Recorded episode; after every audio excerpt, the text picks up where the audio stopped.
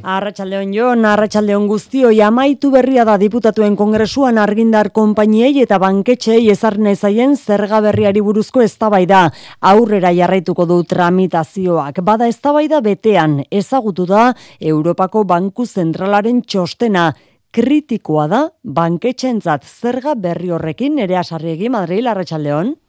Arratxaldeon bai zehaztasunak eskatu dizkio Europako Banku Zentralak Espainiako gobernuari, alde batetik dio, ez dutela kontuan hartzen ziklo ekonomiko osoa eta azterketa zorrotza eginezean, zergak arriskuan jarditzakela, finantza egonkortasuna, banketxen gaitasuna eta kredituen banaketa, baina batez ere ohartarazten du, ez dagoela ondo zehaztuta nola bermatuko den, bankuek ez dutela bezeroen gainutziko tributuaren gain kostua. Maria Jesus Montero gasu ministroak gogorarazi du, txostena ez dela loteslea eta gobernuak aurrera jarraituko duela.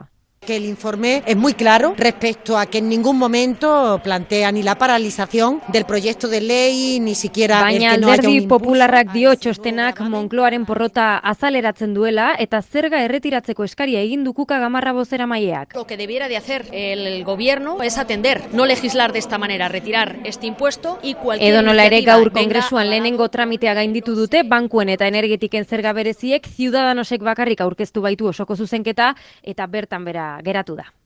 Gaur aurkeztu du hezkuntza saiak berriz Euskal Autonomia Erkidegoko ikasleak onartu eta eskolaratzeko dekretu berria. Euskadi Irratiak aurreratu bezala diru publikoa jasotzen duten ikastetxe guztiek plazak gorde beharko dituzte ikasle zaurgarrientzat asunarozena. Bi urteko gelekin hasiko da bai eta bi urteko gelak ez dituzten ikastetxeetan hiru urteko aurrekin. Horretarako otsailean aurre matrikularekin batera gurasoek galdetegi bat beteko dute, bertan galdetuko zaie esaterako zenbat metro karratu dituen etxe bizitzak, familian zenbat ordenagailu edo mugikor dituzten, gurasoen ikasketak, zein den beraien jatorria, hizkuntzak eta bar.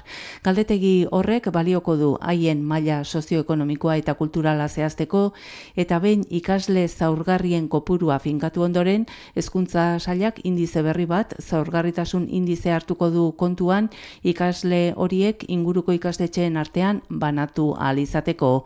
Hiru ikasturte izango dituzte beti ere ikastetxeek eskatutako plaza horietara iristeko.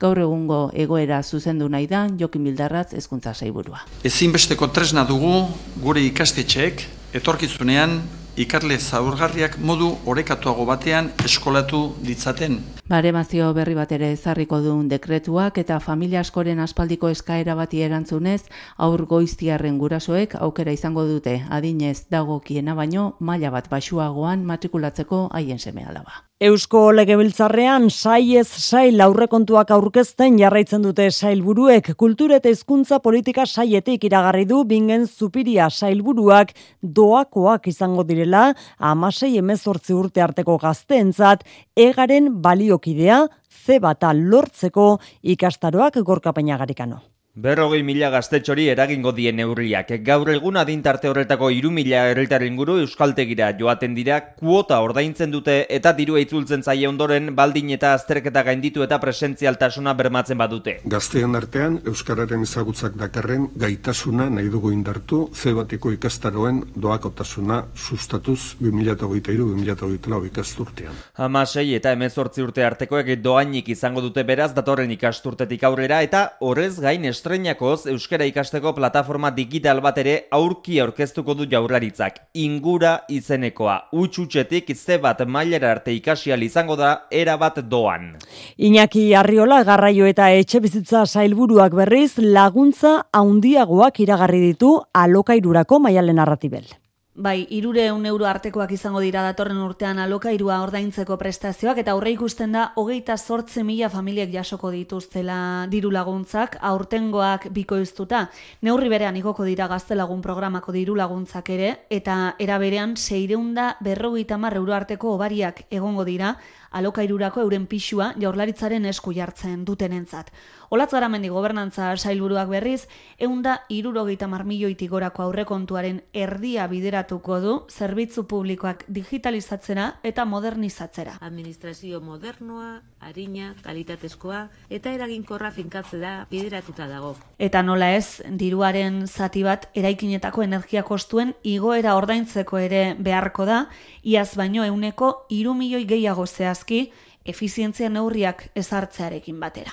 Osasun saiari dagokionean berriz, iragarpena gotzon esagardu izailburuak bederatzireun plaza gehiago egonkortuko direla osakidetzan.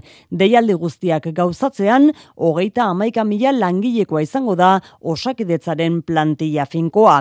Aurrekontuak bere osotasunean hartuta, iru eurotik bat bideratuko da osasun saiera, herritarreko 2.000 eurokoa izango da inbertsioa. Nafarroako gobernuak bestalde, bihar eramango du datorren urteko aurrekontu aurre proiektua foru parlamentura EH Bildurekin akordioa lotua nahi du ordurako eta hori lortzeko negoziazioetan ari dira bialdeak buru belarri. Eta gaur bertan foru parlamentuak hogei milioi euroko dirulaguntza onartu du Nafarroako enpresek energiaren iguerari aurre egin dezaioten. Testunguru ekonomiko gora beratsuak ez dirudi lan merkatuan eragin duenik momentuz ego euskal herrian inoiz baino jende gehiago dago gizarte segurantzan izen emanda Beatriz Zabaleta.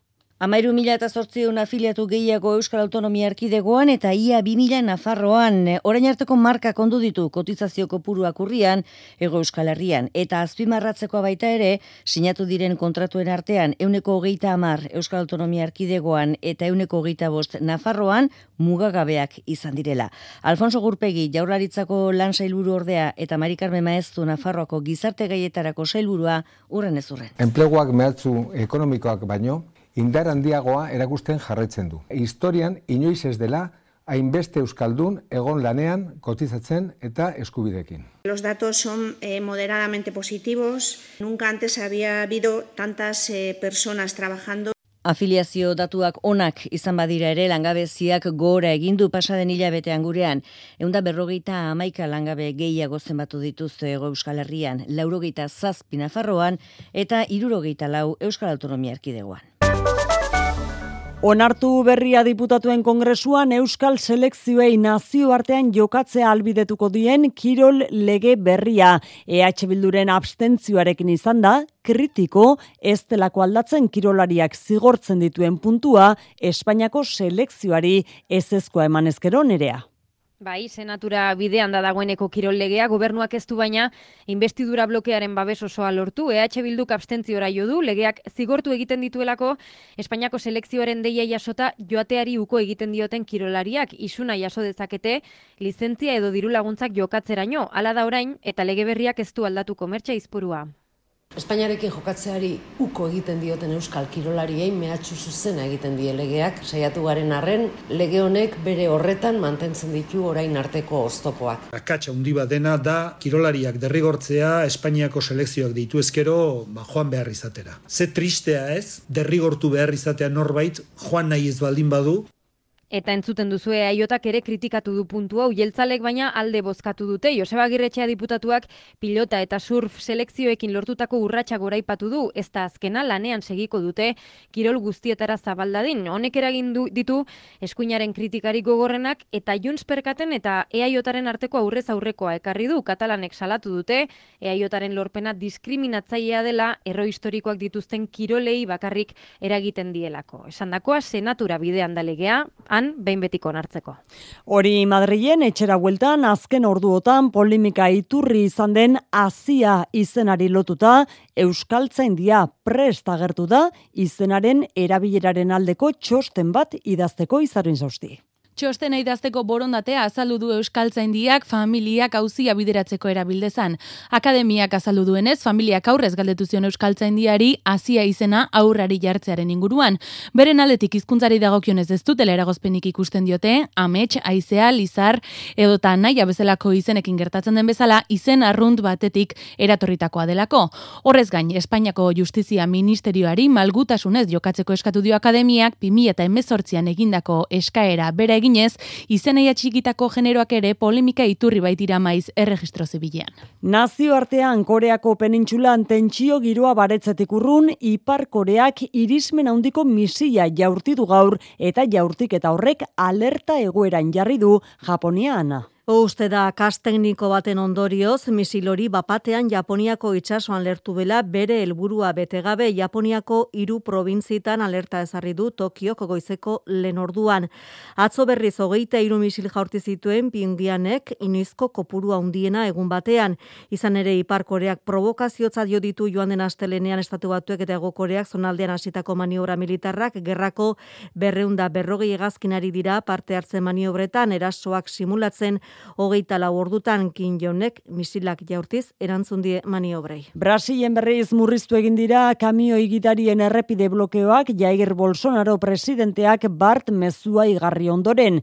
Hauteskunde auzitegi nagusiak bere aldetik ohartarazi du zigortu egingo dituztela protestetan parte hartzen ari direnak. Igandeko emaitzak onartu ez eta kalean demokraziaren aurkako ekitalietan parte hartzen ari direnak kriminaltzat joko dituztela esan du Alessandre de Moraes hauteskunde auzitegi nagusiko presidentea. Aqueles que criminosamente estão praticando atos Errepidetako blokeoak murriztu dira, baina ez dira baretu hainbat kuartel militarren aurtean Bolsonaroren jarraitzailek interbentzio militarra eskatu egiten ari diren mobilizazioak. Demokraziaren parte direla protesta horiek aderazi du Bart Bolsonarok.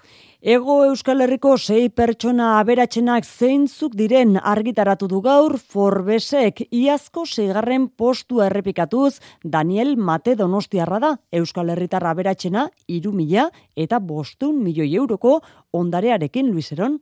Horten Glencore lehen gaien multinazionalean dituen akzioi esker bederatzire un milioi euro aberatsagoa da Daniel Mate, Ukrainiako gerra tarteko. Guztira, iru mila eta eun milioi euroren jabe.